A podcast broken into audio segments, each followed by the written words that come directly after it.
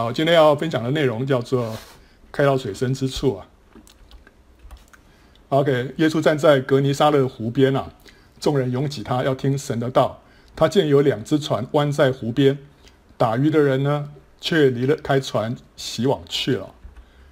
那有一只船是西门的，耶稣就上去，请他把船撑开，稍微离岸就坐下，从船上教训众人。嗯，因为大家都挤着他嘛，所以看不清楚他。那现在他坐在船上，哈，离岸有一点距离，这样他看得比较清楚，他也讲得比较清楚一些。讲完了，就对他就对西门说啊，把船开到水深之处，下网打鱼。那西门就说啊，夫子啊，我们整夜劳力，并没有打着什么，但依从你的话，我就下网啊。他们是过去是整夜劳力啊，为什么半夜打打鱼呢？我想他们应该是这样，就像这个啊，这个晚上打鱼啊，他们会在船上面点了这个叫什么？这个叫渔火，对不对啊？好了，那么点着这个灯啊，点着这个火呢，那个鱼啊就会靠过来，靠过来之后，他们就容易打这个鱼，对不对啊？好了，但他们整个晚上他们已经这样子打鱼，可是却打不着。现在大白天下到水深之处，水那么深，鱼不知道在什么地方，那更是不太可能，对不对？但是他还是依从主的话啊，这个话原文就是 rhema 啊，所以我就下网了哈。所以这个是夜晚靠着渔火吸引鱼群啊。都不能捕到鱼了，白天就更难在深水处呢捕捞到鱼了啊！这个是这是 common sense 啊。好了，但是他们下了网之后就圈住了许多鱼啊，网就险些裂开啊，然后便招呼那只船上的同伴来帮助，他们就来把鱼装满了两只船，甚至船要沉下去啊。另外一只船上面没有渔网，因为另外一艘船上面的这个人啊把网拿去洗了，对不对啊？所以那艘船上面没有渔网，只有这艘船把这个鱼啊，这个捕捞的一大一大渔网的鱼，所以连两艘船把这个鱼啊装起来都要把船沉下去啊，所以这个鱼非常的多。西门彼得看见就俯伏在耶稣膝前说：“主啊，离开我，我是个罪人。”他和一切同在的人都惊讶这一网所打的鱼，他的伙伴西比泰的儿子雅各。约翰也是这样，这些人都是都是非常有经验的渔夫啊。结果居然这个一个木匠给他们指示是这样打鱼法，结果居然打到这么多鱼，所以他们都都非常惊讶，这个跌破眼镜啊，怎么会这样子啊？那耶稣就对西门说：“不要怕，从今以后你要得人了。”他们把两只船拢了岸，就撇下所有的，跟从了耶稣啊。OK 啊，这是这是耶稣啊跟他们在一起啊。啊，所发生的一件故事，中间就是说，耶稣讲完了道啊，然后就叫他们说，你们要开到水深之处，要下网打鱼。好，彼得和同伴整夜劳力，并没有打着什么，这是意味什么？这意味着说，我们如果没有主的同在，即使我们花费许多力气，也用各种的手段啊，像说用渔火啊，这是一些手段，我们来吸引人啊，但是还没有办，还是没有办法使人来信主啊。这个就是说我们。这个往往啊，传福音没有果效啊，因为没有主没有主的同在，然后我们那些手段呢，啊，也发发挥不了什么的作用啊。可是呢，当主跟彼得同船，彼得顺服主的话啊，把这个船开到水深之处下网打鱼的时候呢，他就捕获了两整船的鱼。这表示什么？表示我们如果与主同在，而且按着主的话，就是他的瑞玛。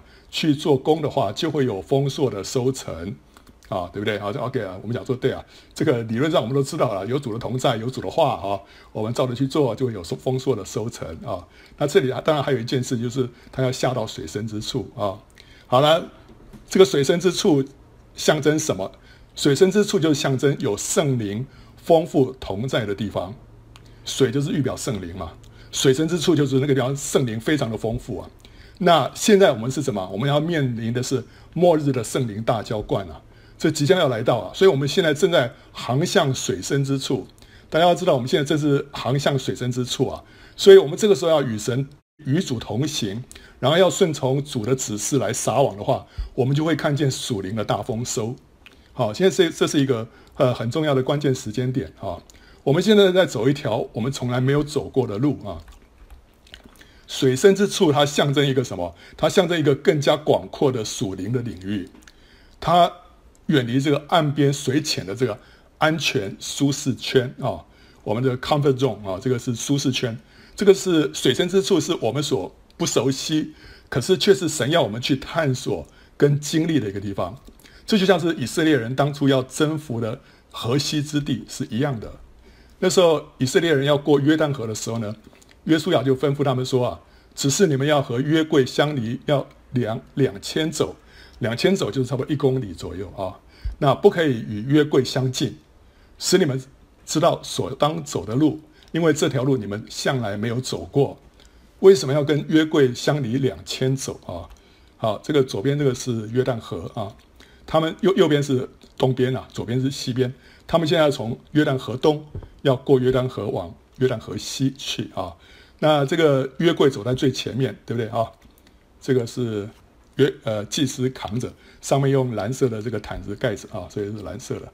那以色列人呢是走在后面啊，走在后面是中间相隔多少？相隔两千走啊。为什么要相隔两千走？他说：“你们使你们知道所当走的路啊。你要知道，以色列人他们有多少？有两百万，所以两百万不是一个，不是一小群人。所以如果你约柜啊，你离约柜太近的话，后面的人或者旁边就是稍微后面一点的人，根本会完全看不见。”看不见约柜的，因为前面人都挡住了。但是如果你的约柜走得够远的话，你就可以从啊，就好像说你是你有上有个直升机好了。你如果说是呃比较靠近地面的话，这个你那条路是怎么走，你还不是太清楚，因为你看的那个面太。太局限了。可是如果你越高的话，你就看得越清楚，你就知道说哦，这边有山，这边有有河，这边有什么，然后你就看得出那条路该怎么走。所以那个距离要远一点的话，你就比较容易看出看清楚那条路要怎么走。如果太近的话呢，你只看到前面的脚步，但是你不晓得说这条路到底是怎么一回事。所以呢，总而言之，面后面有两百万人，前面有个约柜，小小的约柜，所以你距离一定要够远，他们才知道说这条路是你会经过哪些地方哦，从这个。这个山坡跟那个山坡中间走过去，或者等等啊，好，所以要要有一段距离啊。他说，因为这条路呢，你们向来没有走过。好了，这边有提到说两千走啊，这个两千走，它有属灵的含义啊。两千是什么呢？两千什么意思？两千就是一千乘上二，对不对啊？就是一千乘二，两千。那一千是代表什么？一千在这里面就代表许多啊，许多。连二呢，就代表见证啊，两个人的话就成为可以作为见证，所以二是见证的意思。那许多加上见证的意思，就是有许多的见证人啊。所以这两千走就代表说，在约柜跟以色列人当中呢，这两千走是象征有许许多多的见证人。那这让我们想到希伯来书里面的一段话，他说：“我们既有这许多的见证人。”如同云彩围着我们，就当放下各样的重担，脱去容易残累我们的罪，存心忍耐，奔那摆在我们前头的路程，仰望为我们信心创始成终的耶稣。他因那摆在前面的喜乐，就轻看羞辱，忍受了十字架的苦难，便坐在神宝座的右边。OK，这段话，刚好跟下面这个这个情境啊，他们要过约旦河前面这个情境啊。是互相呼应的。我们这里有看到有许多的见证人，还有那奔那摆在我们前头的路程，还有仰望耶稣，还有十字架的苦难。这希伯来书里面的这几点，在他们以色列人过约旦河前戏的这一这一幕里面，我们都可以看到啊。许多的见证人是什么？就是那两千走啊。然后呢，奔那摆在我们前头的路程是什么意思？就是他们要进迦南。啊，以色列人这时候他们的前面的路程就是要进迦南，然后仰望耶稣是什么？就是仰望那个约柜，然后呢，忍受了十字架的苦难。这里头约旦河就是象征那个十字架的苦难，因为约旦河象征一条死河。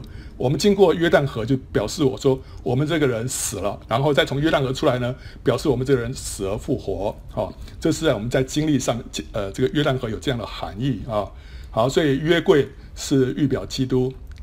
啊，以色列人呢是象征今天我们新约的圣徒，两千首呢就讲到云彩般的见证人，约旦河呢就是我们要向己死。OK，好，所以我们要进去得那美地啊，我们需要向己死，我们需要仰望耶稣，我们前面呢还有许多云彩般的见证人在那边，让我们知道说前面这条路要怎么走啊。好，他这边说啊，这条路你们向来没有走过啊。这个约柜距离两千走，就意味着什么呢？这两千年教会历史上面有许多的见证人，好像云彩一般走在我们的前头，他们留下的脚踪，让我们知道这条从来没有走过的路是应该要要怎么走啊。这些云彩般的见证人，包括谁？包括初代教会的那些使徒，早期的教父，还有那许多的殉道者，还有护教士，那时候为着呃基督教的真理在那边辩护的。还有那个教父奥古斯丁，还有宗教改革时期的马丁路德、加尔文这些人，还有奥秘派、敬虔主义、摩拉维亚弟兄会、卫斯理兄弟，还有许许多多的宣教士，还有开放跟关闭的弟兄会，还有五旬节派啊、灵恩派，还有许许多多不在主流教会，虽然遭到逼迫，却仍然默默忠心的跟随主的得胜者们。这些人是那些云彩的见证人。没有他们，我们今天看不懂圣经里面的无数启示和真理。圣经在他们手上，那个启示被揭开了，所以他们把它写下来。写下来之后，今天我们读了才知道，我们是是在他们的这种啊、呃、努力之下，我们今天可以读懂这些圣经。如果没有他们的话，我们不知道属灵生命长进的道路；没有他们的话，我们不知道圣灵在教会当中的运作是怎么个运作法。是后来。这个五旬节派跟灵恩派，他们所经历到圣灵的那些作为，我们才知道说，哦，原来哥林多前书里面那些圣灵的恩赐的运作是怎么个运作法，是有前人他们是走过那条路，我们今天才知道。如果没有那些奥秘派的话，我们根本不了解神跟人联合的这个奥秘的经历。所以这些人就是那那许多云彩般的见证人，他是他们是那两千走，让我们知道说，我们怎么样能够跟着主啊。进迦南啊，所以我们是站在他们的肩头上继续往前。我们是承接了两千年教会历史的上面的一切的丰富。我们可以说是人类有史以来最蒙福的一班人。前面所有这些属灵前辈的他们的资产啊，今天都落在我们的肩头上。我们今天可以可以在他们的这个亮光跟他们的这种启示之下，我们可以在他们肩头上继续往前啊。所以这这两千走呢，也暗示什么？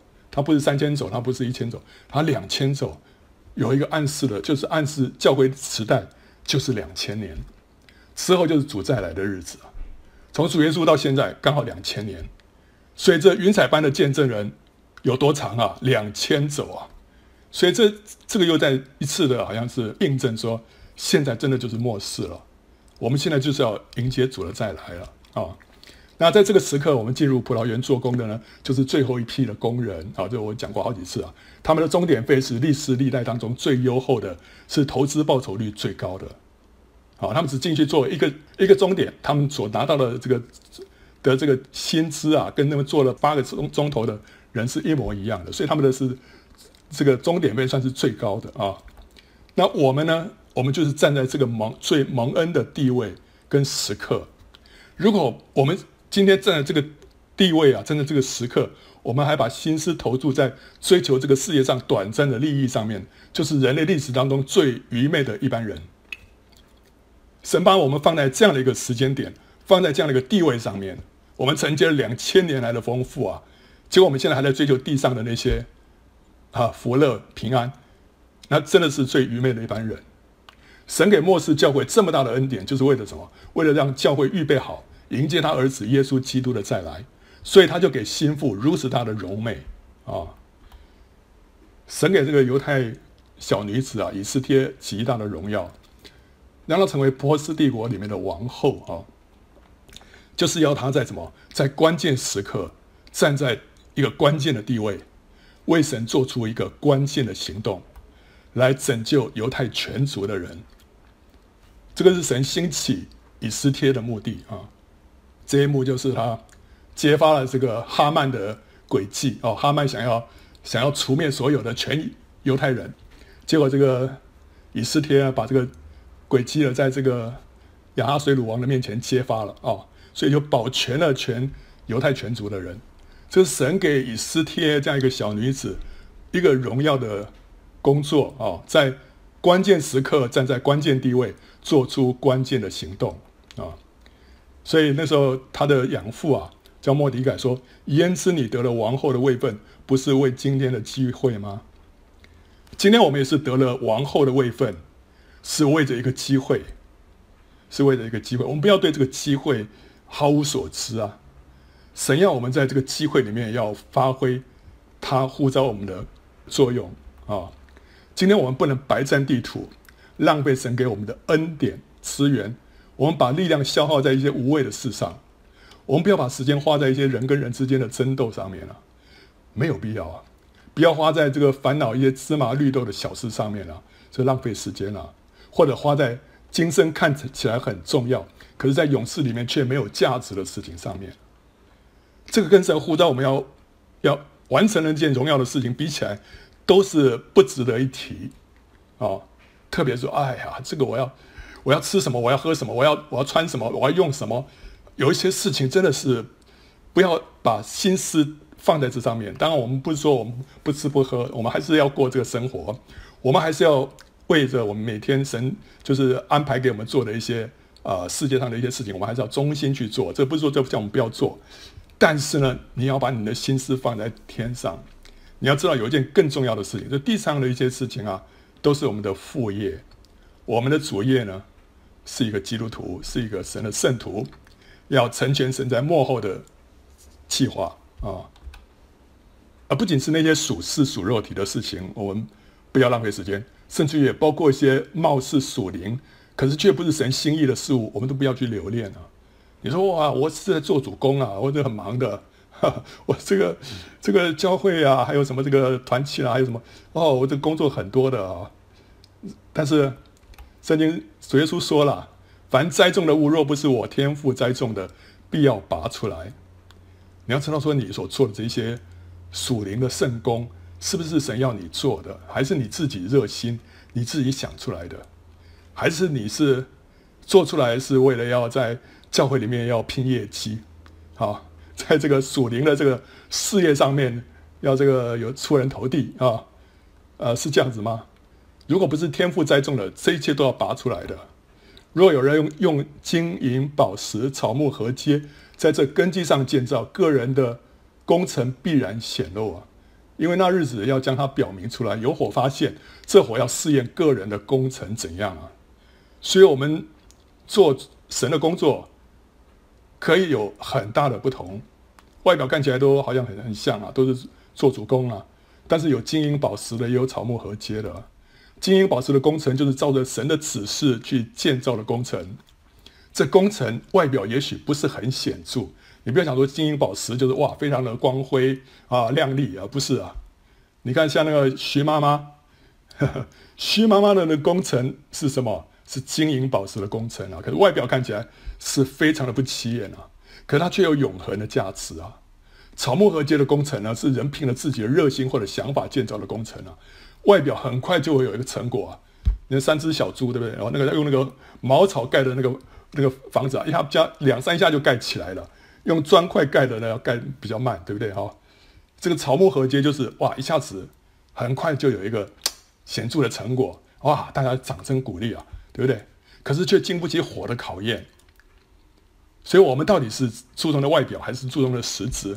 金银宝石那个那个是他们会形成金银宝石，都是一个很长期、很缓慢的过程啊。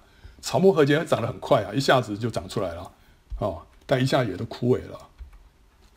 哎，我们接下来看，进到水深之处啊，我们看看一个河西跟河东的差别啊。当以色列人要过约旦河之前，他们已经征服了河东之地啊。可是，呃，那个时候流便跟迦得两个支派啊，他们看见河东的牧场就以为满足啊，他们就不想再去河西了。对啊，他们说啊，你看他说什么了？他们怎么说啊？流便的子孙跟迦得子孙的牲畜极其众多，他们看见雅谢地和基列地是可以牧放牲畜之地，就来见摩西和祭司以利亚撒。并会众的首领说：“亚大录、底本、亚谢、宁拉、西斯本、以利亚利、士班、尼坡、比稳，哦，就是那耶和华在以色列会众前面所攻取之地，是可以牧放牲畜之地。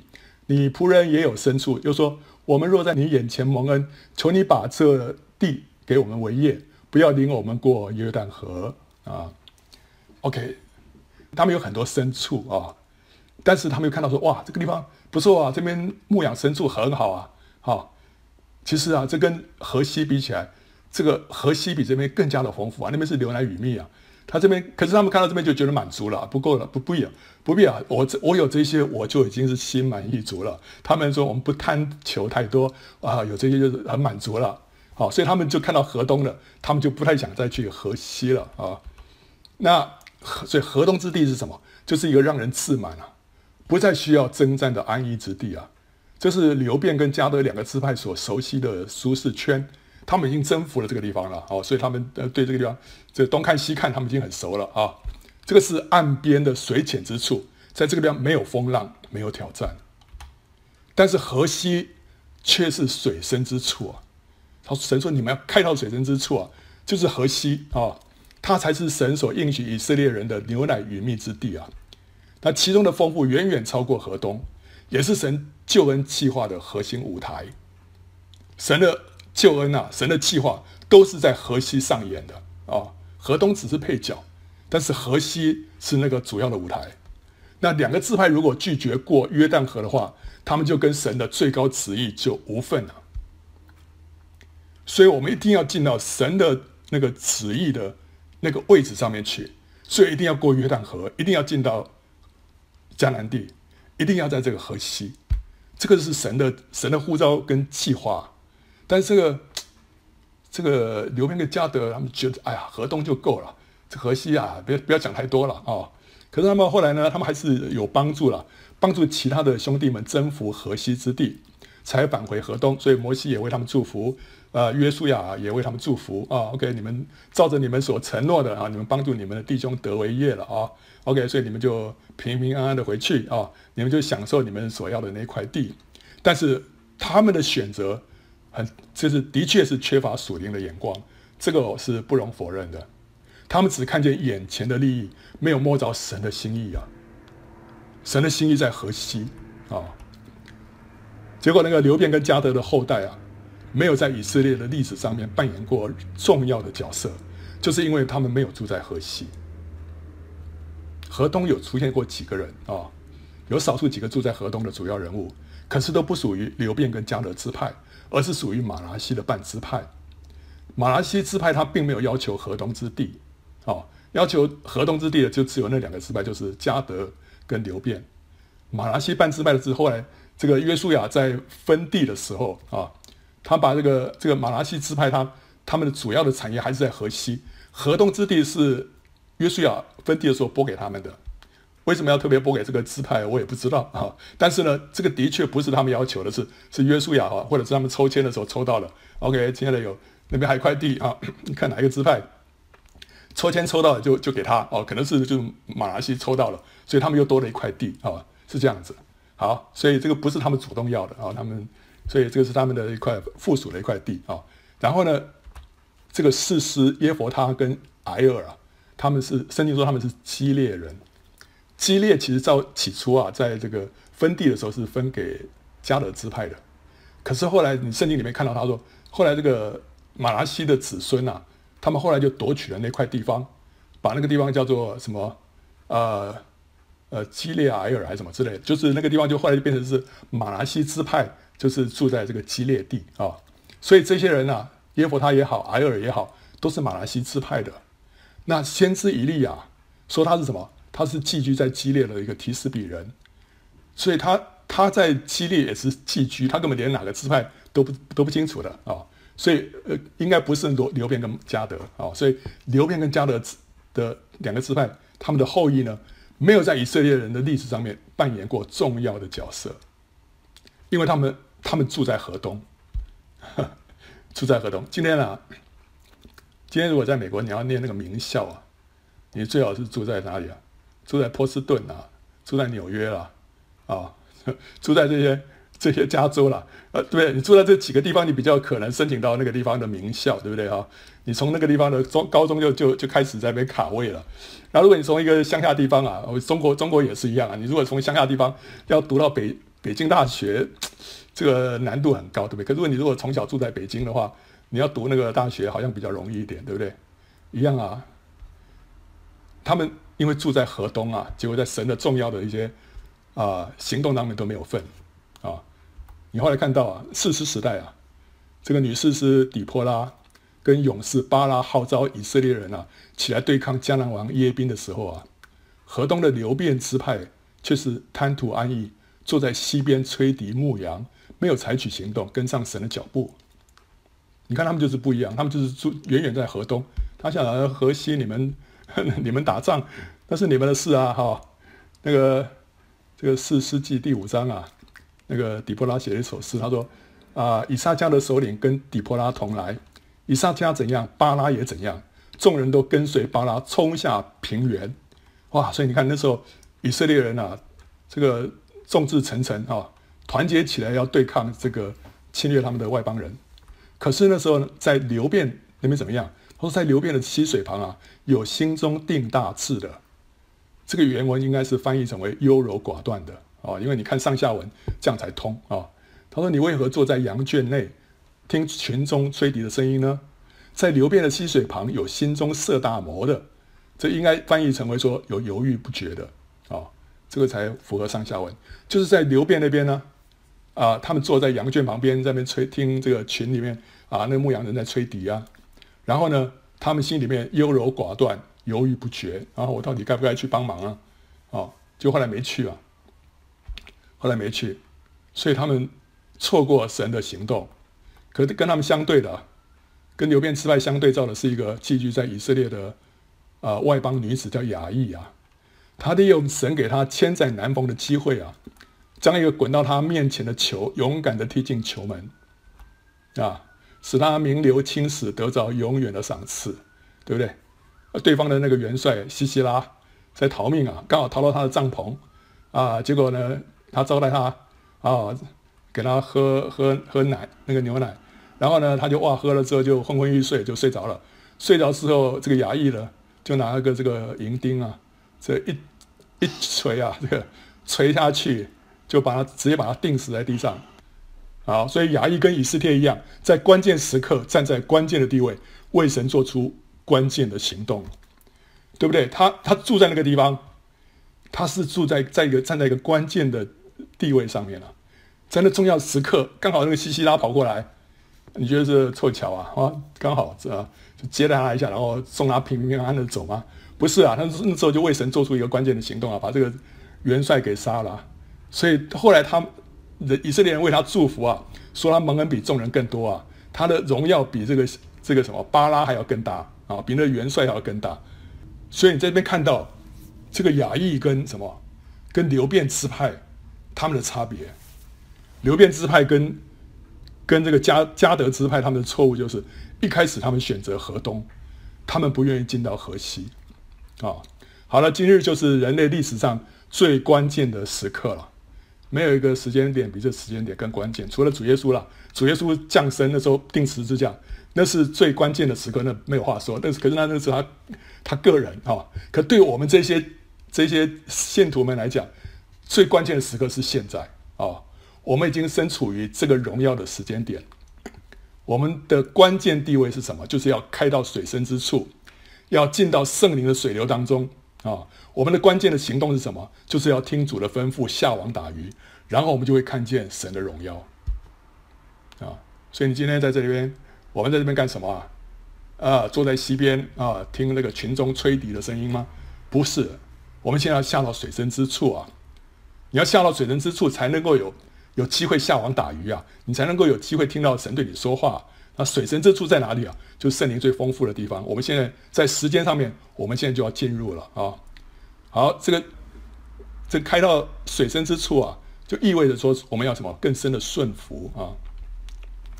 在这个五旬节后的路啊，在这一讲里面，我们啊有说到神要我们怎么样啊？第一个要更深的自洁啊，第二个更深的顺服，第三个更深的降卑，第四个。更深的渴慕，这是我们在追求五旬节被圣灵充满之后，神就好像是光照我们启示我们，就说你们应该要每一天都当做五旬节来追求，而且呢，你们的追求的方式就是你们要更深的自自洁、顺服、降卑跟渴慕，这是我们以后我们的生活形态是这样子啊。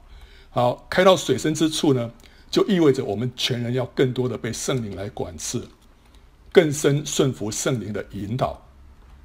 我们看到以西结啊，他在异象当中看见一条河从圣殿里面流出来，越流越深。起初河水只能漫过脚踝之骨，最后呢，却深到能够把整个人飘起来，没有办法在其中行走的河啊。这个是以西结那个意象里面看到那个圣殿啊，你看到有一条河啊，就从圣殿里面流出来，对不对啊？从左边啊一直到右边啊，越越流越宽啊。啊，他说啊，这个他就是就有一个人啊，他这个这个人照这个形容有点像。仁慈啊，好，那总而言之，他就是有一个有一个有一个人就带着以西结啊，回到殿门了，见这个殿的门槛下面有水往东流出来啊，原来这个店面朝东啊，这个水呢从这个坎下面啊，从殿的右边啊，在祭坛的南边往下流，殿的右边就是南边了啊，好，从南边这边流出来，呃呃，向着东边流出来啊。然后呢，他带我出北门啊，然后又领我从外边转到朝东的外门啊，绕一个圈，然后看见水呢就从右边流出来，右边就是南边了啊，从这个这个东门的这个右边啊东呃的右边流出来。然后呢，他说啊，他手拿着准绳呢往东出去的时候，量了一千肘，使我趟过水，水就到了怀子谷这个河啊，这个往往东流啊。所以他量了一千肘之后呢，这个水就漫到了怀子谷。他又量了一千肘，继续往前量啊，使我趟过水，水就到了膝啊。然后又量了一千肘，使我趟过水，水便到了腰。所以你看这个水也是越来越深了啊。然后又量了一千肘啊，水变成了河，使我不能趟过，因为水势涨起，成为可服的水，不可趟的河啊。好了，前面你可以从水上面这样走过去，噼里啪啦啊。那个水花四溅，可到了最这个过了这个四千走之后啊，你根本没办法走，因为那个河水的那个力量啊，就只能带着你往前，你只能这样飘起来啊，你没办法这个随便走了，你不不能，之前你可以往往左往右，现在不行了啊，你就是被被水带着走了啊。好，那这个河水就预表圣灵啊，所以这四个阶段呢，就象征圣灵充满跟圣灵掌管人的四种程度啊。第一个阶段是水到了脚踝之骨，就象征人的脚步有神的高油同在，就是神祝福他的行动啊啊，在诗篇六十五篇十一节说啊，你以恩典为年岁的冠冕，你的路径都低下脂油，你的路径都低下脂油，就是说神带领我们所走过的路啊，里面都充满了什么？圣灵的脂油，就充满了神的恩典啊。就是说，我们所做的一切事情啊，神都祝福啊，所以这个路，所以我们的路径啊，就就呃，说不是我们的路径了，是神的路径，神带领我们所走那个路径呢，就滴下脂油啊。好，但是虽然他这个脚踝之骨都都都在这个水里面，但他本人啊，还没有很充满，还没有充满很多的圣灵啊，他里面圣灵还不是很多，他这时候还是可以啊，有时候可以随着自己的意思走自己的路，对不对？啊。你在这个水那么浅，你要你要往东往西，你要往南往北往北，你要随便走都都可以，你还可以蛮自由的哈、呃，不会受到这个水流的这个影响。这个是人刚刚蒙恩得救时候的经历，就是有很多外在的祝福，但是你里面的圣灵呢，还不是那么丰富啊、这是第一个阶段。第二个阶段呢，是水就到了膝盖，膝盖象征祷告跟敬拜，我们要跪下来祷告，对不对？跪下来敬拜，所以呢，这个阶段人会在圣灵当中，在水里面啊，你就就是跪在这个水水到了你的膝盖，意思就是说你是在圣灵当中祷告了，不是在自己的头脑里面，所以你的祷告是符合神的心意的啊，你会按着神的心意来祈求的啊，所以犹犹大书二十节说啊，亲爱的弟兄啊，你们却要在自身的真道上造就自己，在圣灵里祷告啊，好，所以这个时候他就哎。啊，会在圣灵里祷告了。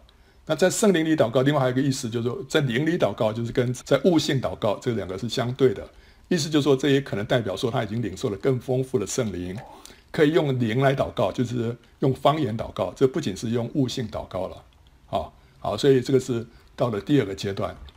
第三个阶段是水到了腰啊。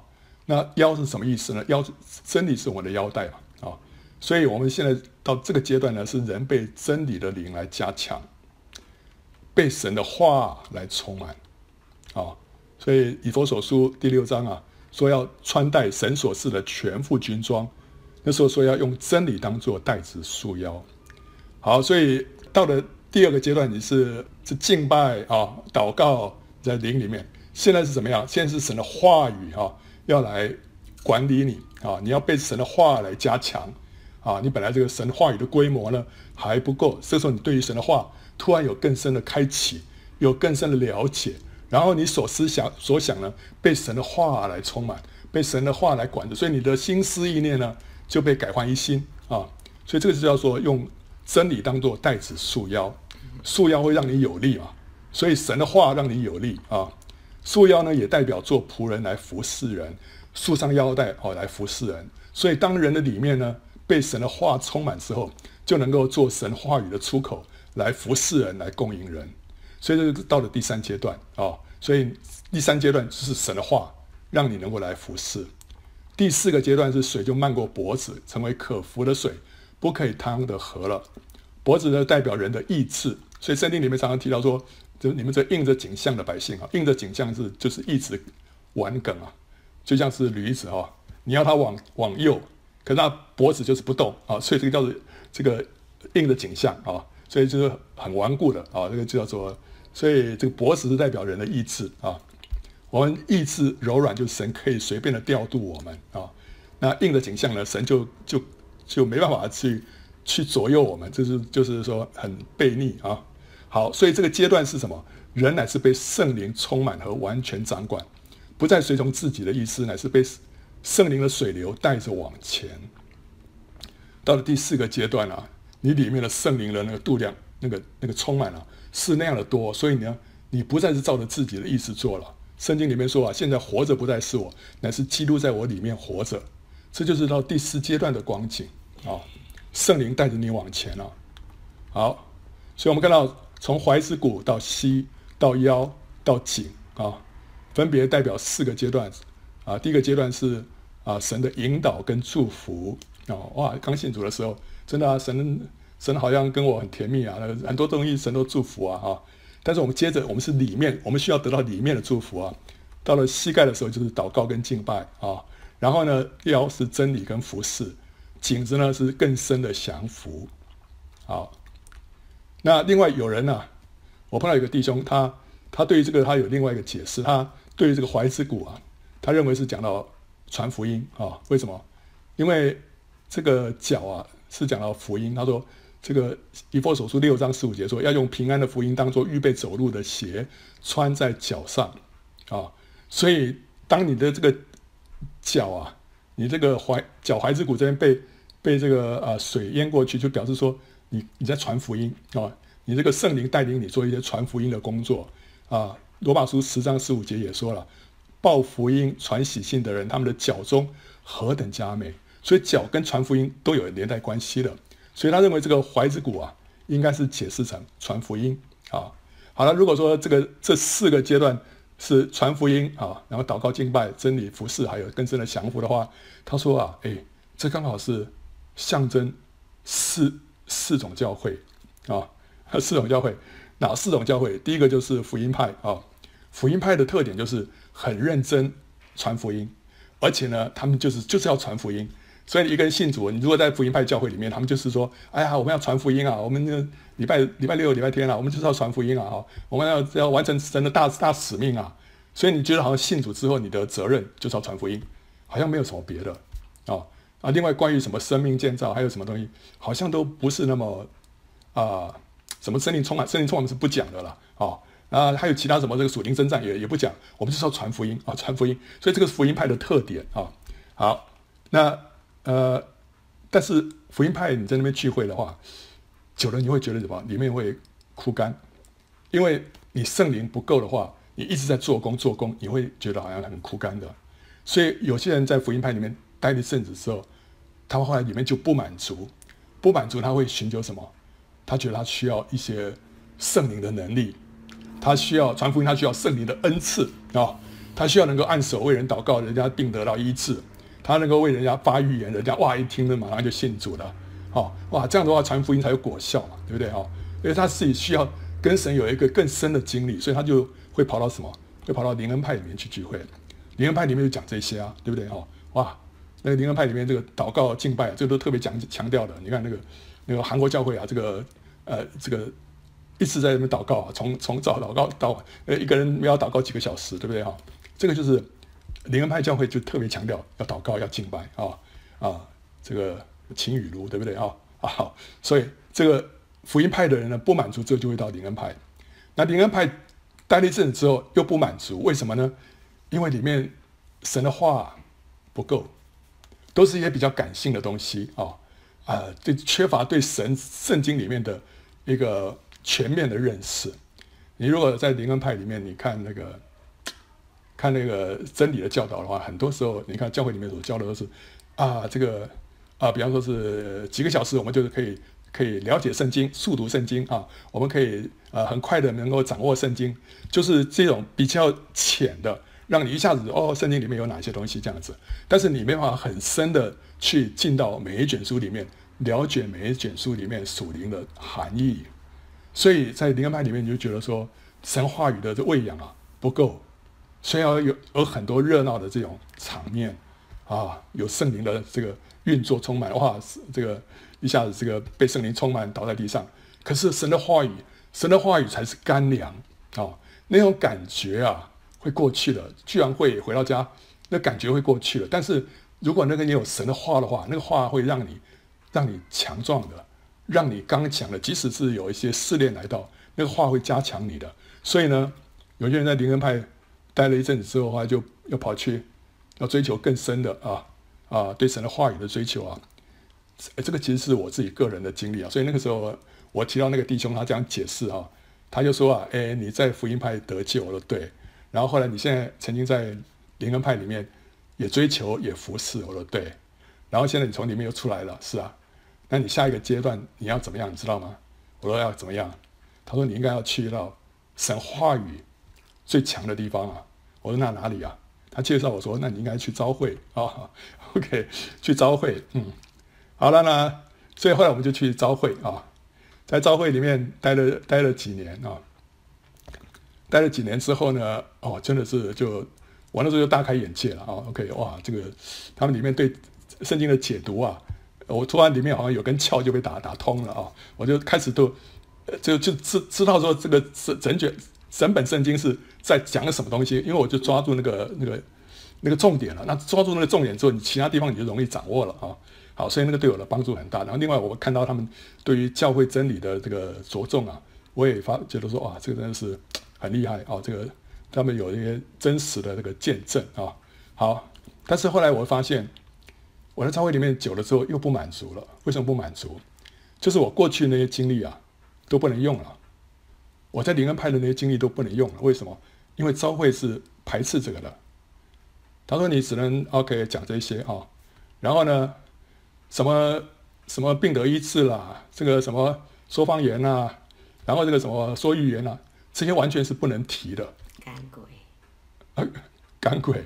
他说：哎，只要好好的在我们家住过教会生活，鬼自然就会出去啊，不需要另外什么的。对，所以那个有些灵恩派里面的一些运作啊，一些做法，他们那边是不做的。可能那时候我们是因为自己在。”我那时候在在工研院有那个团契啊，我们就传福音。可是我们觉得传福音啊，你用召会那一套东西来传福音啊，是非常累的，很少人能够接受的，因为他那个讲的太高了啊，很 他听不进去的。我们知道很需要的是什么？需要圣灵的大能啊，在这个地方把这个福音的这个硬土啊打破啊。所以后来我们就就就好了，我们就邀请这个灵恩派的讲员来啊，为人这个说预言，然后呢。我们也带弟兄姊妹去参加什么医治布道大会，啊，结果这个就 这个不行啊，这就跟召会的理由就不同了。所以后来我们觉得，他说啊，算了，我们还是从召会出来吧，啊，好了。所以就是说，召会它有它的丰富，但是它也有它的限制，就是说它他不接受其他的一些东西啊。可那些东西也是神教给我们的，所以我们就还是出来了啊，这样比较自由嘛，啊，也不要你不要在在一个团体里面闹革命，对不对啊？所以呢，我也从那边又出来了，所以有。有网友啊，他说：“哎，这个圣经简报站啊，东西怎么看起来里面跟教会有点像啊，可又不完全一样，这到底是怎么回事？他说问我到底你是你哪里来的？OK，好了，就是因为在这里面都都待过嘛，啊，好了，所以到下一个阶段要去哪里啊？后来就找不到教会了，因为因为这些比较 好比较比较厉害的教会都去过了，现在出来之后你就不知道去哪里了啊。所以这个时候，道德这个要更深的降服怎么办啊？所以是说什么？要个人要跟随主，你要听到主的声音啊！你要知道主在你个人身上的引导啊！以前你可以跟着羊群的脚踪啊，跟着教会走啊，教会说什么吹什么号，你就跟着吹，你就跟着跑就对了。但现在出来之后，你要自己要单独跟随主了，这不一样了啊！所以你从如果从教会出来，如果如果你能够从教会出来的话，下一个下场会怎么样？应该你就会变成超宗派了。你这时候你不会属于任何一个宗派啊，但是呢，你在生命里面你要自己认定，你听见神的声音，你听见牧人的声音，OK。但是不管怎么样解读了，我们可以肯定的就是什么？当我们当神吩咐我们要开到水深之处啊，意味着我们就需要让圣灵的河水漫溢过脖子，掌管我们的全人。我们需要更深的降服于他。所以不管你的怀子谷啊，到底是说。我们刚开始啊，特别蒙恩啊，神在外表，在外面祝福我们呢，还是说怀子谷是讲传福音？那不管怎么样，最后第四个阶段都是讲到更深的降服啊、更深的降服。好，那我们现在再看怎么样能够下到水深之处啊？就时间时间点来看啊、我们现在已经靠近末日了，圣灵的水位已经渐渐的提升，所以呢，不管你喜欢还是或不喜欢，或者是。啊，怎么样？我们会不知不觉的会带向水深之处。这个是因为我们在时这个时间点的关系啊。这个时间点就是带领我们往水深之处去了。那这个时候我们就需要怎么样？我们就必须要更加的警醒，要持守神的同在，聆听主的声音，照主的指示呢下网捕鱼。如果你下到水深之处，你你没有神的同在，你听不到主的声音，你还是不会不会有什么这个改变，对不对？你需要听到主的声音，你才知道说什么时候要下网捕鱼啊！我们必须要抛下什么自满的心态，要离开那个安稳的舒适圈。我们要更加的渴慕进入神那广阔的属灵的领域当中。我们要放下宗派的成见，不要以为自己的团体是最属灵的，而轻看别的教会。这样我们才会在合一的当中领受末日的圣灵大浇灌。神要我们离开离开岸边啊，进到水深之处。就是离开我们的舒适圈，还有呢，离开我们自己以为啊最属灵的那种心态，好，我们要往往深处去，我们才能够跟人家合一啊。我们要赎回光阴，认真的学习神的话，我们要更广阔的来探索神的真理，更深主观的来经历神，不以头脑上面对神的知识为满足。啊，如果我们留在岸边，就是我们一直停留在我们过去的认识。过去的那个属灵的状态啊，这样够了啦，够了啊！岸边鱼也不少了啊，没有了。神要我们更深的去认识他，要我们更深的来学习神的话。那个那个里头的那个丰富是无穷的啊！如果我们对神的话语缺乏胃口，对认识神缺乏渴慕，我们就要求神怜悯，求神赐下极大的渴慕，使我们能够饥渴慕义。当我们的眼睛得开啊，看见这宇宙的至宝。我们就能够摔碎众偶像，看万事如粪土啊！为要得着基督，所以这渴慕不是我们里面自己生出来的。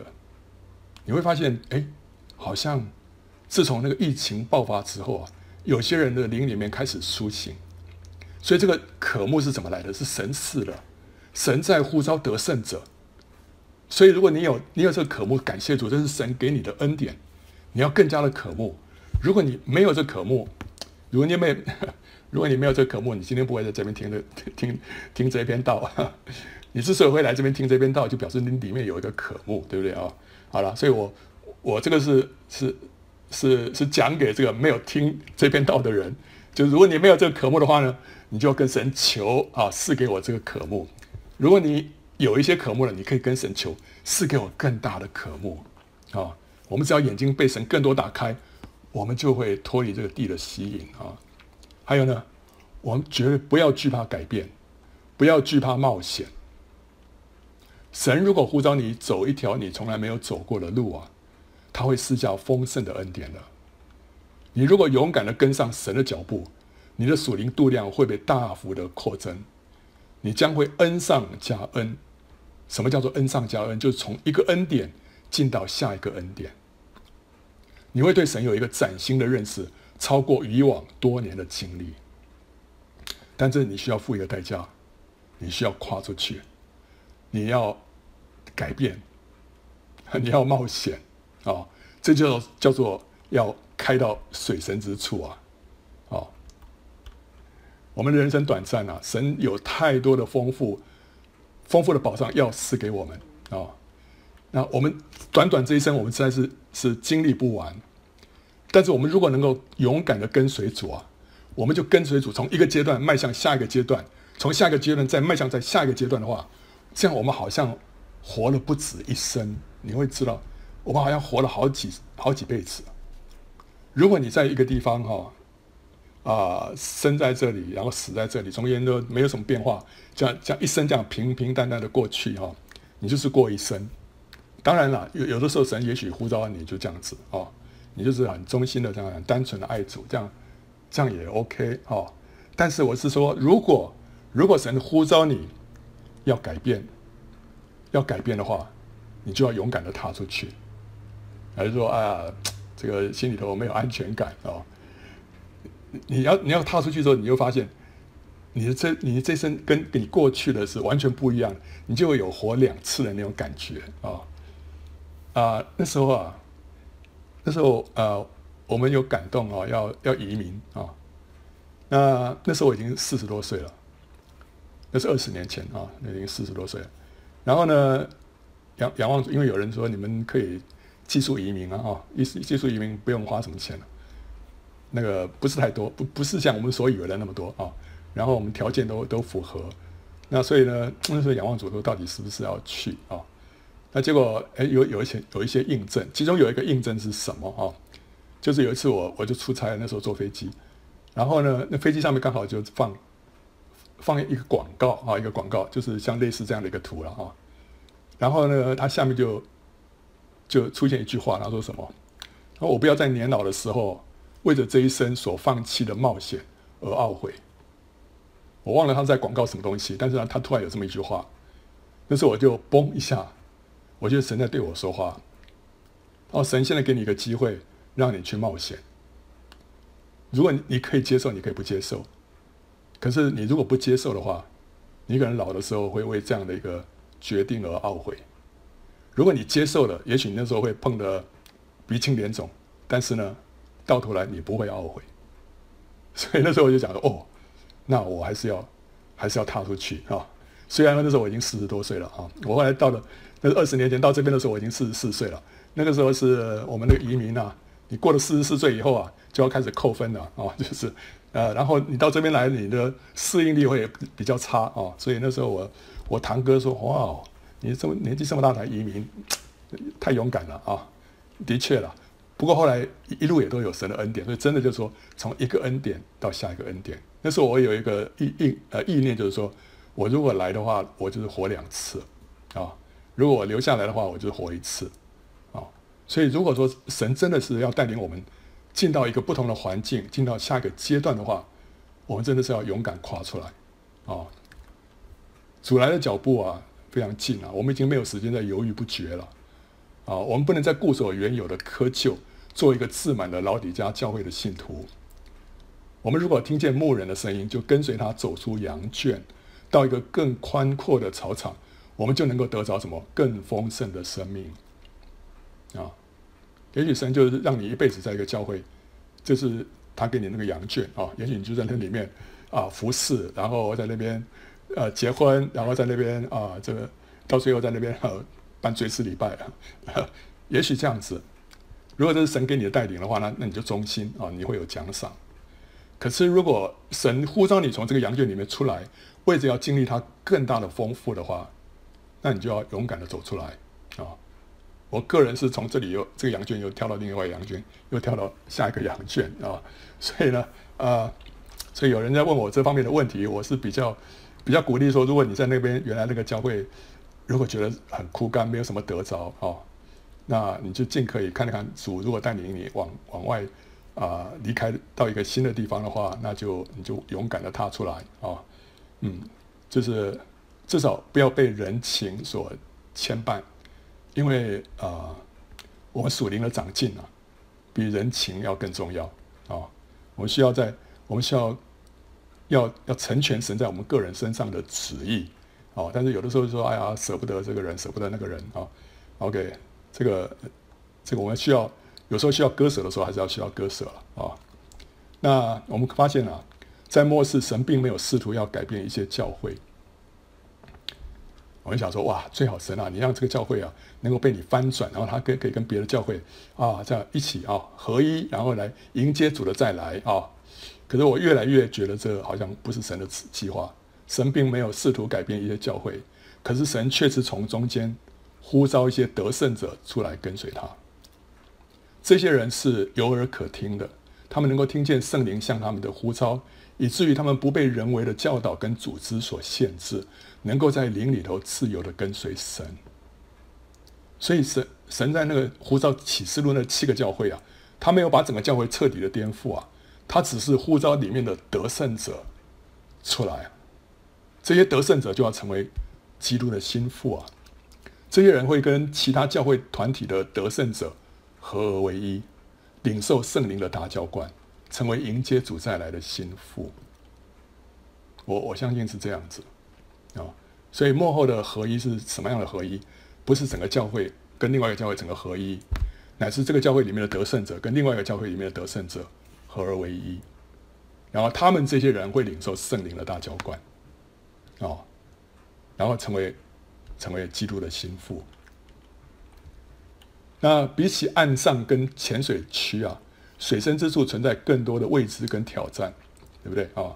所以开到水深之处啊，是一个信心的旅程，像亚伯拉罕离开乌尔，跟随神的带领往迦南行进一样，这是一个信心的旅程。所以你要开到水深之处，你需要离开你自己所习惯的地方。哦，那这是一个信心的举动。我们也需要像是一个空中飞人啊，你必须要凭信丢下你自己的秋千，被抛在半空当中，然后相信你的同伴会伸手接住你。这中间是有一段，有一个阶段是你自己的秋千已经是丢掉了，你的同伴还没有接住你，那时候你是上不挨天，下不挨地，所以那时候你会，你会觉得说很。很没有安全感，对不对？啊，但是你要相信神会接住你，神会接住你。如果如果你要确定说神叫你啊、哦、往前，神要你下到水深之处，你就下去，神就会接住你。哦，所以这是一个信心的一个旅程啊、哦。开到水深之处，就是过一个行在灵里的生活啊、被圣灵的水流推动的和引导。所以我们就要更多的学习什么？要学习聆听。神的声音，要学习顺服圣灵的感动，要学习明白神的旨意。这就是一个过一个更深的一个奉献的生活，放下自己的想法、喜好跟选择。我们要顺服神的话跟圣灵的感动，在话语上、在思想上跟行为上约束自己，拒绝魔鬼的试探。凡事讨主的喜悦，凡事就为了爱神而做，不是为了博取人的赞美而做，也要在。神的同在当中，跟神一起做，啊、所以这个就是要进到水深之处。然后我们发现，这个神要我们进到水深之处啊，就是在呼召得胜者。有一首诗歌就叫做《开到水深之处》啊，啊，歌词讲第一节说：“上主之慈爱犹如极大海洋，辽阔深渊无可限量。开到水深处，解脱缆。”离边岸，驶入上主丰富恩海洋。第二节说：可惜有多人只站在海岸边，浩浩大洋独自观看，终不敢挺着身冒险去探索，也不愿开到深水中间。所以，如果他讲到属灵的经历的话，这个意思就是说，他根本站在岸上，他不下去的，不下去这是什么？好像是一个人留在埃及，他不愿意出埃及一样。第三节说。另有人尝试只离岸不甚远，畏惧不前停泊海岸，浊浪与惠波，频频冲此边岸，使他们常被污水渐变。这讲什么？讲到一个人他下去了，但是他不敢离岸太远。就像说我们在到了旷野，以色列人到了旷野，那时候还在什么？还被肉体啊这边缠绕，所以这个叫做什么？浊浪跟汇波啊，啊常常会会冲击那个地方，所以他们里面还是有很多肉体在那边搅扰。但是神要我们什么？要进到迦南地啊！他说，圣徒应该要开到大海洋深水处啊，此处才见丰盛救恩，驶入到上主慈爱生命海洋，就必知上主富足大能。这就是美地啊！所以呢，进到水深之处，就是要从埃及出来，经过旷野，来到美地。进到美地的就是得胜者。他副歌说。开到水深之处啊，快离开边岸，开到开到主慈爱大海洋，此处潮水流涨。开到水深之处，哦，快离开边岸，开到开到主慈爱大海洋，此处潮水流涨。OK，这个是呃，OK，如果你要听这个诗歌，我们唱的不太准哈。你要听这个 melody 的话，呃，底下有这个啊，以后你们从 power 点进去也可以啊，哇，所以这是呼召我们要开到水深之处啊，然后所以呢，开到水深之处什么？就是对得胜者的呼召，不是停留在旷野，要进到迦南啊，就是对得胜者的呼召啊，所以我们要离开边岸，要开到水深之处，要离开基督道理的开端，竭力进到完全的地步，要脱离吃奶的阶段，长大成人。为神做刚强的精兵，能够战胜仇敌，能够在地上执掌王权，这是得胜者。这样子，我们就能够在末世的末日的属灵大复兴当中有份啊！我们能够网起极多的鱼，使这些灵魂进入天国。所以，今天我们在时间点上面，我们已经正正在往深水迈进了。我们在心态上面，我也要知道，我们要更多的。行在灵里面，更多的啊顺从神，更深的顺服。然后呢，我们要离开我们自己的舒适圈，要勇敢的踏出去啊！圣灵往引导我们往哪里，我们就往哪里去啊！所以这个得胜者是怎么样？无论羔羊往哪里去，他们都跟随啊。OK，欢迎到圣经简报站观看更多相关的视频跟下载 PowerPoint 档啊。